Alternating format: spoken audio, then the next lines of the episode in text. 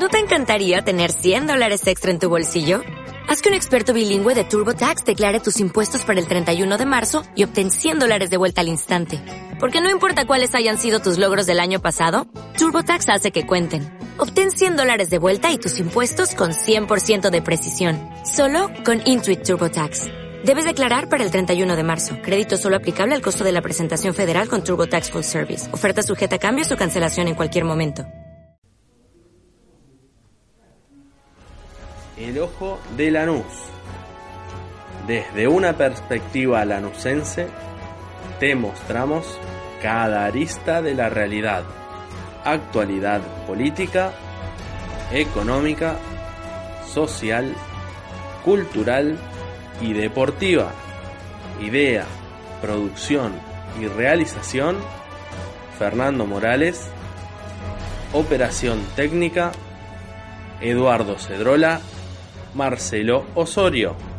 Desde el estudio Miguel Ángel Negro González, área de medios de la Facultad de Ciencias Sociales, Universidad Nacional de Lomas de Zamora, Radio Conurbana.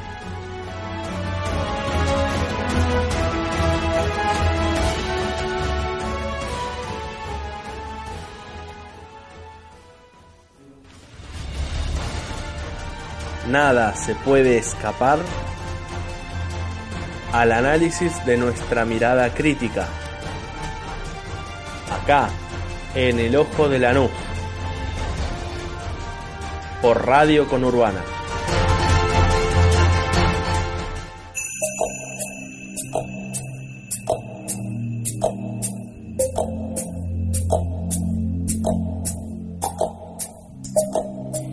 Bienvenidos y bienvenidas a El Ojo de Lanús en el sexto programa Juntos y ahora vamos por más.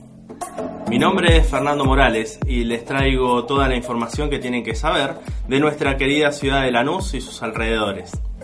Antes de que comencemos, les recuerdo que pueden seguirnos en El Ojo de Lanús y escucharnos a través de nuestra página web www.sociales.unlz.edu.ar o seguirnos en Twitter en arroba radio. En la agenda política de la semana hablaremos de lo que fue el Congreso Nacional de la Central de Trabajadores de la, de la Argentina, celebrado en el microestadio de Lanús, donde se aprobó la unidad con la Confederación General del Trabajo de la República Argentina y se respaldó la fórmula presidencial de Alberto Fernández protagoniza el evento, precisamente Alberto Fernández, junto con el secretario general de la Central de Trabajadores de la Argentina, Hugo Yasky, y el candidato a intendente de Lanús por el Frente de Todos, Edgardo de Petri. En sociedad hablaremos con Luisa Ruiz, vecina del barrio de Monte Chingolo y responsable de un comedor comunitario llamado El Oasis. Eh, Luisa nos cuenta un poco la situación que tiene que atravesar eh, por la falta de ayuda del gobierno del intendente de Lanús, Néstor Grindetti. En la sección personajes, que va a ser estrenada en este programa, eh, vamos a hablar de la vida y obra de uno de los músicos de heavy metal argentino más destacado, Charlie Vega, ícono del metal en Lanús y en el conurbano. En cuanto a deportes, te contamos cómo le fue a los Pumas en el Mundial de Rugby de Japón 2019, todo lo que es Superliga, Reserva, Primera División Femenina, Inferiores y la convocatoria a las selecciones de los jugadores del Club Atlético Lanús. El debate, la polémica, la rosca. Descubrilas en el ojo de Lanús por Radio Conurbana.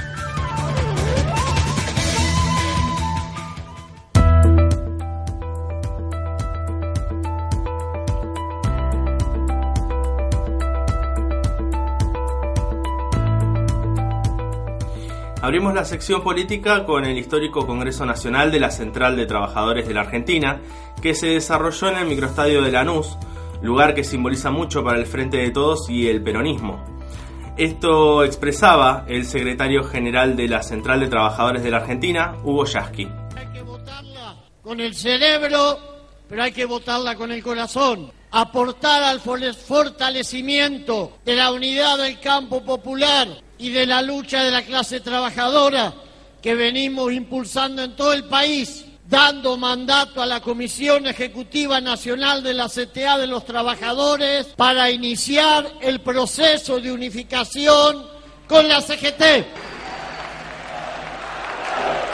Vamos a interpretar esto como el preludio de lo que viene. Los que estén por la afirmativa moción de unidad con la CGT, levanten la mano, compañeras y compañeros. El secretario general de la Central de Trabajadores de la Argentina, Hugo Yasky, recomendó a los trabajadores votar con el cerebro y con el corazón. El hombre fuerte de la Central de Trabajadores de la Argentina expresó cómo se llegó a la decisión tomada eh, de unificarse con la Confederación General del Trabajo de la República Argentina. Quiero expresar, lo dije hoy en el informe al iniciar el Congreso más temprano, el día que decidimos que había que salir a la calle y no había pasado, creo, una semana de la asunción del actual presidente ante los despidos en el Centro Cultural Kirchner, ante la represión a los municipales en La Plata. Ese día, después de mucho tiempo, hablamos con un compañero y volvimos a abrazarnos y a decidir que íbamos a estar de nuevo en la calle. Está acá el compañero Pablo Micheli. Escuchamos al hombre clave de la Central de Trabajadores de la Argentina, Hugo Yasky, quien luego ratificó la fórmula presidencial del Frente de Todos, Alberto Fernández, Cristina Fernández de Kirchner. No es neutralidad, y mucho menos cuando hay dos proyectos en pugna, uno antipopular, que nos decía hay que borrar de raíz lo que se hizo en los últimos 70 años, hablando del peronismo, del movimiento popular, y cuando el otro es el proyecto de una especie de casta financiera que endeudó y fugó capitales, cuando los proyectos en pugna son eso, no hay neutralidad posible desde la independencia de clase, pero con el compromiso político de ser parte de la construcción de un tiempo nuevo de esperanza de trabajo. Someto a votación el apoyo a la fórmula Alberto Fernández, Cristina Fernández. En el ojo de la nube por Radio Conurbana, el secretario de la Central de Trabajadores de la Argentina, Hugo Yasky, ratificó la fórmula presidencial del Frente de Todos, Alberto Fernández, Cristina Fernández de Kirchner. Luego, Hugo Yasky tomó la palabra eh, para presentar al candidato intendente de Lanús por el Frente de Todos, Edgardo de Petri, que ofreció un discurso emotivo debido a que fue fundador de la Central de Trabajadores de la Argentina. Son 40 años de mi vida dedicados al movimiento obrero y soy peronista y candidato del frente de todos, pero antes que nada soy trabajador, soy dirigente sindical y orgulloso de construir esta unidad con todas ustedes, que fue la base que nos permitió detener en tiempos de mucha oscuridad, en tiempos donde se nos quiso hacer creer el fin del trabajo, el fin del peronismo, del estado de bienestar, que el único camino era abrazar las ideas neoliberales del capitalismo, del libre mercado. Todas estas compañeras y compañeros le pusimos el cuerpo y siempre pensamos que había un camino distinto para la clase trabajadora argentina, para nuestra sociedad y para nuestro pueblo. Escuchamos en el Ojo de Lanús por Radio Conurbana al candidato intendente de Lanús por el Frente de Todos, Edgardo de Petri. Al cierre del evento llegó el turno del candidato a presidente de la Nación Argentina, eh, Alberto Fernández, que en su discurso destacó la nostalgia que le produce el microestadio de Lanús. En este lugar, en el microestadio de Lanús, se hizo aquel congreso que permitió que Néstor fuera presidente. No saben lo feliz que me pone poder estar en este lugar y acompañado por ustedes. Acá se hizo aquel congreso de Lanús, que hizo posible que empezáramos con Néstor, con Cristina, con todos ustedes, la campaña que terminó con el éxito de Néstor aquel 25 de mayo del 2003. Yo debo admitir, no sé por qué me ha pasado, pero pareciera ser que Macri me permanentemente me convoca un déjà vu, a situaciones que he vivido, algunas muy gratas como esta, estar en el lugar donde se hizo el Congreso que permitió que Néstor avanzara en su carrera presidencial.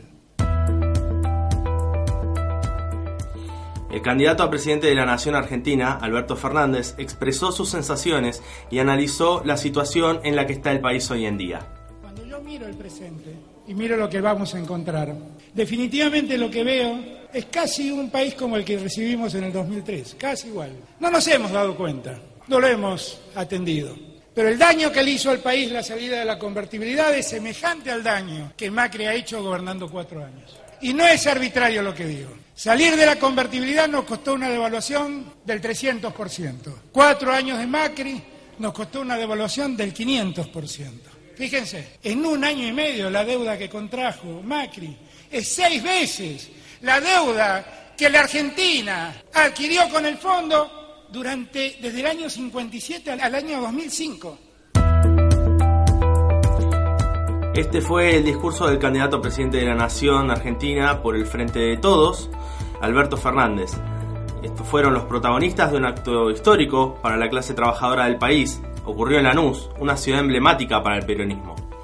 Esto será el punto de partida para la reconstrucción de un país con soberanía política, independencia económica y justicia social, que son los pilares del movimiento peronista. Nuestra mirada lanucense convertida en palabras. ¿Escuchás? El Ojo de Lanús por Radio Conurbana. Las problemáticas y todo lo que afecta a nuestros ciudadanos en su vida cotidiana te lo mostramos en El Ojo de Lanús por Radio Conurbana.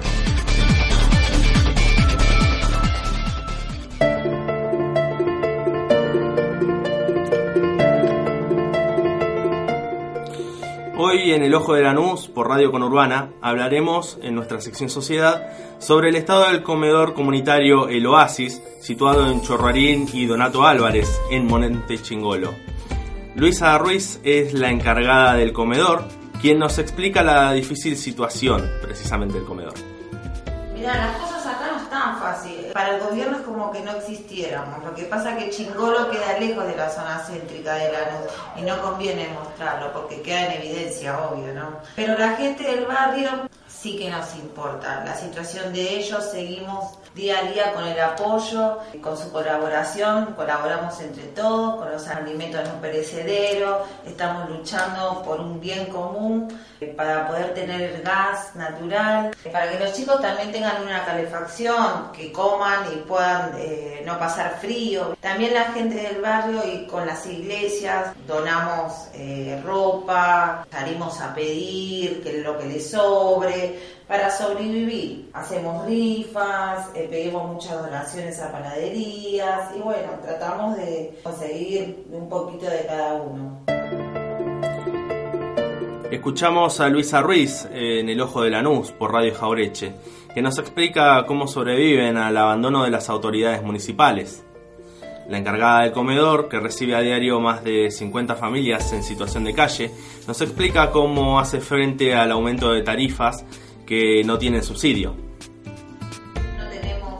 Tenemos garrafa para cocinar los chicos y gastamos demasiado de garrafa, la luz nos viene una barbaridad, no tenemos subsidio, no nos ayuda nadie y nos viene una fortuna. El servicio es malísimo, pagamos 8 mil pesos por mes, no tenemos agua corriente, nos manejamos con agua de pozo de hace muchos años, pero acá seguimos de pie, por todo, por los chicos del barrio, por las familias, eh, la situación de calle que nos necesita. Aunque la crisis nos, atrapó a todos, estamos todos, nosotros estamos acá luchando como hace 10 años para no cerrar el comedor, para que siga funcionando, para que muchas familias se alimenten, para que el niño tenga su merienda, su almuerzo. Con esfuerzo y voluntad estaremos por muchos años más.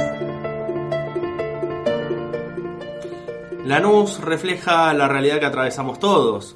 Se puede ayudar a los demás siempre bajo tu propio riesgo, de que ante la ausencia del Estado fundirte es una posibilidad. Pero Luisa es optimista, eh, que no hay mal que dure 100 años ni pueblo que lo resista.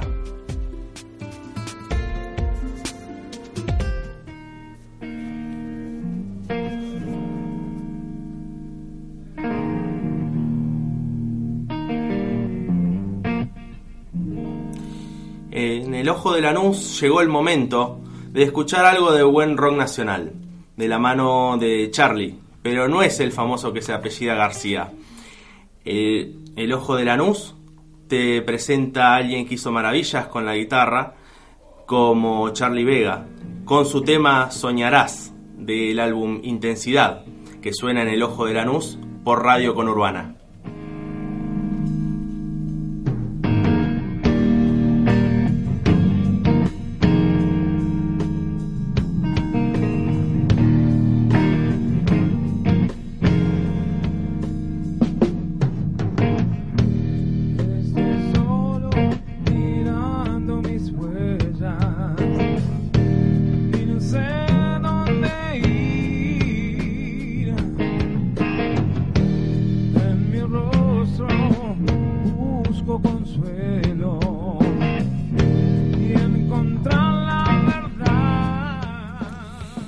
Escuchamos en El Ojo de Lanús por Radio Conurbana a Charlie Vega con su tema Soñarás del álbum Intensidad, grabado en el año 2000. A casi 20 años de su grabación, este prócer del metal está vigente en la memoria del rockero argentino.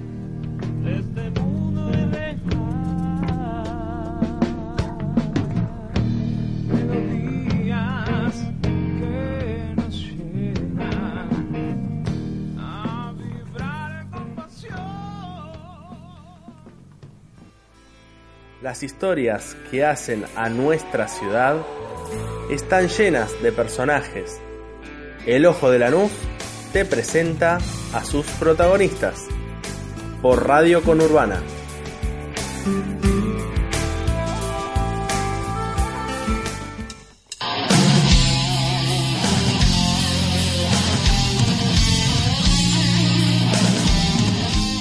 Tema anterior, Soñarás, fue la carta de presentación de Charlie Vega. Con él abrimos la sección dedicada a aquellos personajes que desde su lugar aportaron a la cultura de nuestra querida ciudad de Lanús. Charlie Vega nació el 3 de noviembre de 1964 y falleció el 3 de febrero de 2006 en un accidente automovilístico. Él manejaba una moto y fue embestido por un coche. Él fue un guitarrista y compositor argentino, especializado en blues, hard rock, rock and roll, aunque sus primeras influencias fueron el folclore, el tango y la música clásica. Sus padres fueron el señor Álvaro Vega y Rosa Rossi de Vega, esta última ya fallecida. Enumerar los lugares donde tocó Charlie Vega sería imposible, ya que su vida pasó por infinidad de boliches, pubs, eventos y peñas, no solo en Argentina, sino también en países del mundo, como por ejemplo Estados Unidos, Inglaterra, Alemania, Finlandia, Suecia, entre otros. Fuimos a buscar al representante de Charlie Vega, Mario Pellegrino, quien nos narra la vida y obra del, fallecido guitarrista que fue un emblema de Lanús a principios de siglo.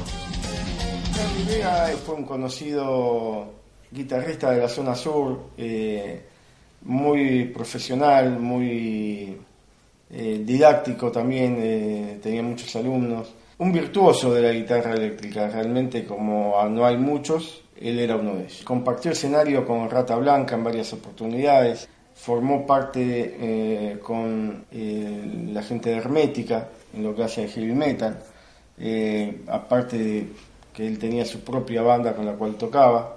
Tocó en, en el mismo escenario junto con Ángel Mahler, que es un conocido músico que trabaja con las obras teatrales de Pepe Cibrián, eh, son Cibrián Mahler o Mahler Cibrián, en la misma cosa. Tuvo su paso por Estados Unidos en su momento y bueno, después por una cuestión de vida se volvió a la Argentina. Escuchamos en el Ojo de Lanús a Mario Pellegrino, representante de Charlie Vega y dueño del conservatorio Black Star, donde el fallecido músico enseñaba a los más jóvenes a tocar sus primeros acordes con la guitarra.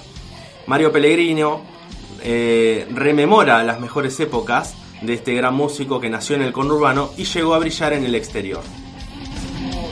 Mejor época, entiendo yo, junto con cuando hizo el último disco, junto con la- el apoyo de Ángel Mahler y otros colegas, y había hecho un par de shows, con se había programado una, una gira también a nivel nacional, pero después el infortunio y la tragedia que hicieron que falleciera en un accidente de moto, un accidente vial. Em, pero bueno, podemos decir que, que era un, un gran músico, sin dudas. Podemos decir que era un virtuoso, que también era un, didacta y le gustaba enseñar, lo tomaba con mucha pasión y profesionalismo. Era un compositor también, él componía las canciones de, de su banda.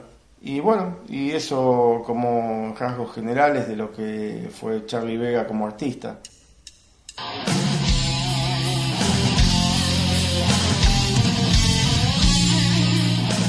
En el ojo de Lanús, Mario Pellegrino, encargado del Conservatorio Black Star y representante de Charlie Vega, nos relata vida y obra del fallecido músico. El tema de la cortina es Far Beyond the Sun, que significa mucho más allá del sol. Esta obra maestra fue tocada por primera vez por el célebre guitarrista sueco Ingrid Malmsteen, ídolo musical de Charlie Vega.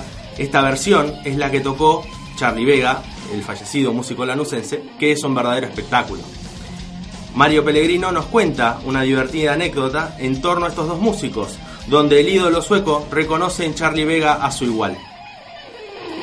El dato de color, me parece que merece ser contada de la historia de Charlie Vega, es que su ídolo musicalmente era Ingrid Malmsteen. Él tuvo la, oportunidad de ser telonero en una oportunidad que vino Ingrid Malmsteen con su banda a la Argentina. Por cómo estaba hecha la programación, por una cuestión de horarios y de retraso, tocaron las dos bandas que estaban de soporte cuando fue a tocar Charlie Vega ya se había hecho la hora y Will Martin no quiso resignar el horario. Entonces eh, terminó siendo postergado Charlie Vega. Después cuando Will Martin terminó, empieza a tocar Charlie Vega. Eh, Martin se acercó al escenario, lo miró y lo empezó a aplaudir. Ese fue el, eh, mejor regalo que le podían haber hecho a Charlie Vega como músico, porque su propio ídolo lo estaba aplaudiendo y felicitando por lo bien que tocaba.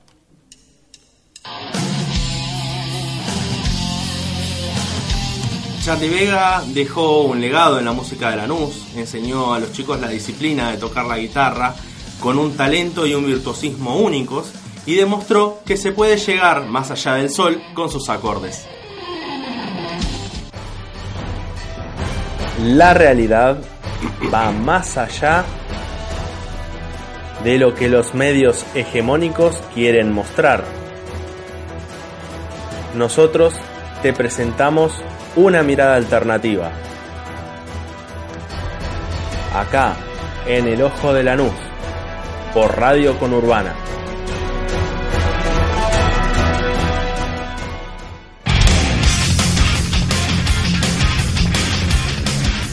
Les recuerdo que pueden seguir El Ojo de Lanús y escucharnos a través de nuestra página web www.sociales.unlz.edu.ar o seguirnos en Twitter en arroba conurbana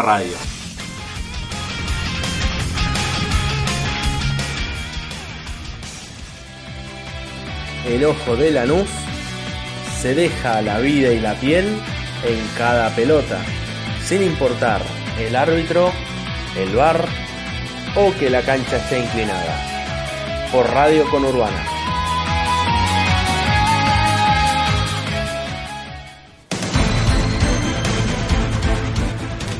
Abrimos la sección deportiva para hablar sobre el partido final de la fase de grupos de los Pumas en el Mundial de Rugby de Japón 2019, que se impusieron frente a Estados Unidos por 47 a 17.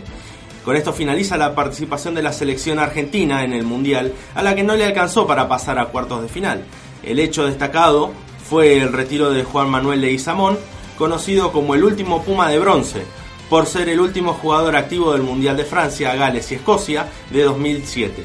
Esto nos decía el veterano Puma. Las cosas que dicen o de las cosas que hemos vivido y, y de los vínculos que se generan. eh, la verdad que eso es lo más importante. Así que yo le doy mucha bola a toda esa parte, que a la parte humana, que es, que es todo, que te da todo en un equipo. Eh, estoy 100% convencido, así que bueno, nada, es vivir, es vivir, se vive en momentos fuertes, eh, es ponerse esta camiseta, es defender la camiseta, defender el país. Todo eso te lleva por ahí a otra, a otra, a otro nivel de, de- de- de compromiso. Entonces se, se generan muchas cosas y bueno, todo sale de adentro y, la verdad que para mí un placer y estoy súper agradecido al equipo, a cada uno de los chicos, eh, obviamente a mi familia, ni hablar, a mis amigos que hoy estaban en, la cancha, la verdad que espectacular. Así que yo les agradezco y no tengo mucho más para decir porque bueno, lo dijeron ellos y estoy agradecido, así que... Escuchamos en el ojo de Lanús al histórico wing de los Pumas, Juan Manuel Leguizamón, conocido como el último Puma de bronce, que ganó la medalla de bronce precisamente en el Mundial de Francia, Gales y Escocia 2007. Es momento de hablar de fútbol y de nuestro querido Club Atlético Lanús. Por la fecha 9 de la Superliga, el Granate empató como local, eh, perdón, se impuso 3 a 1 eh, en la reserva primero y después empató como local frente a Rosario Central por 1 a 1. José San abrió el marcador a los 9 minutos del segundo tiempo y Matías Caruso a los 17 minutos del complemento anotó el empate definitivo. El campeonato lo lidera el Club Atlético Boca Juniors con 21 unidades. Lanús, por su parte, está en quinto lugar a 6 puntos. Con el gol de José San, que este no fue uno más de los tantos que el Pepe nos tiene acostumbrado, significó que él alcanza la línea de 120 goles en Lanús, que hizo que lo alcanzara a Luis Arrieta como máximo artillero histórico de Lanús. El próximo grito eterno de San significará ser el máximo artillero en soledad para el delantero de unos 39 años, un pibe.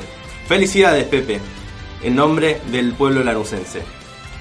En el torneo de reserva, ahora sí, Lanús derrotó a Rosario Central eh, en la cancha auxiliar por 3 a 1. Joel López Pisano había adelantado al canalla, pero Matías Donato, por duplicado, daría vuelta al marcador y sentenciaría a Pedro de la Vega con las cifras definitivas. En la primera división femenina, Lanús vuelve a sumar de a 3, luego de la victoria 2 a 1 como local frente a Defensores de Belgrano. La goleadora fue Magalí Jorgelina Molina por duplicado, que aventajó a Lanús al entretiempo por 2 a 0.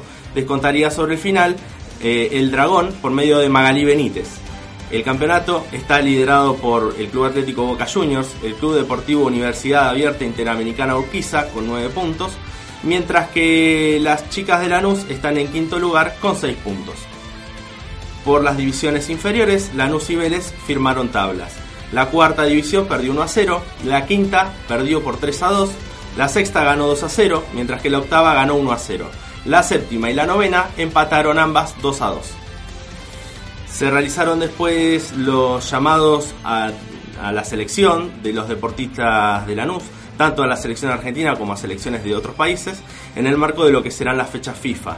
A la selección argentina sub-23 fueron convocados Juan Pablo Cosari, Tomás Belmonte y Lucas Vera, mientras que a la sub-23 de Colombia fue llamado José Luis Sinisterra.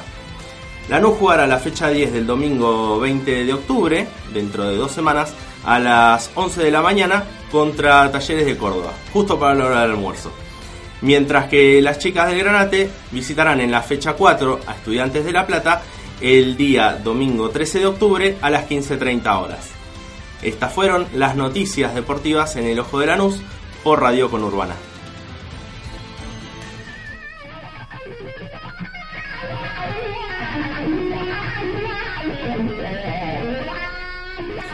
Escuchamos ahora más rock de la mano de la banda de Charlie Vega con el tema Esto no es todo, esto es nada.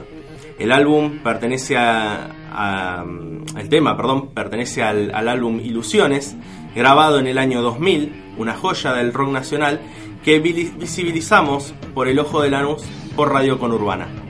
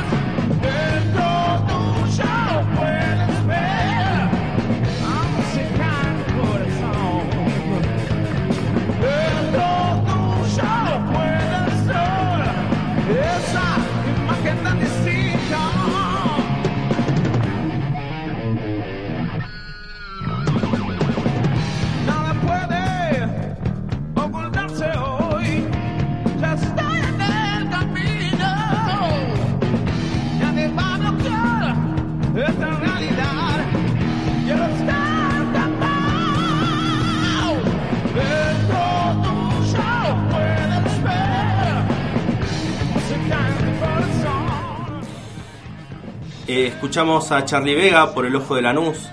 Es un homenaje al fallecido músico cuya banda estaba formada por el propio Charlie Vega, que era el líder y guitarrista de la banda.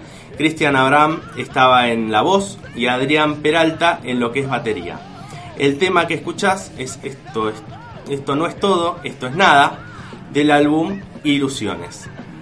Y bueno, les recordamos nuevamente que pueden seguirnos en nuestro Twitter, en arroba radio con eh, perdón, en arroba Urbana Radio, eh, a El Ojo de Lanús, y también pueden seguirnos en Facebook e Instagram en Con Urbana Radio. Y bueno, con la música de Charlie Vega llegó el momento de cerrar nuestro programa. Mi nombre es Fernando Morales y me acompañan en la operación técnica los señores Eduardo Cedrola y Marcelo Osorio. Con esta ca- canción nos despedimos hasta la semana que viene.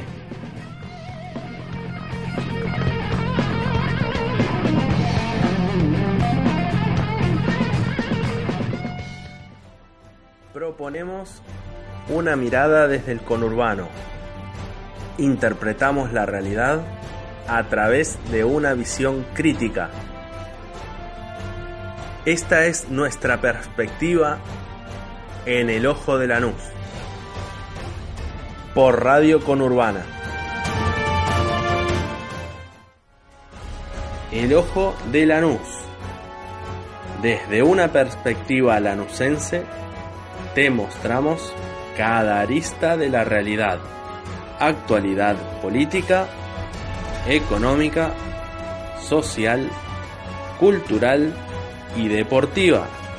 Idea, producción y realización, Fernando Morales. Operación técnica, Eduardo Cedrola, Marcelo Osorio. Desde el estudio, Miguel Ángel Negro González, área de medios de la Facultad de Ciencias Sociales, Universidad Nacional de Lomas de Zamora, Radio Conurbana.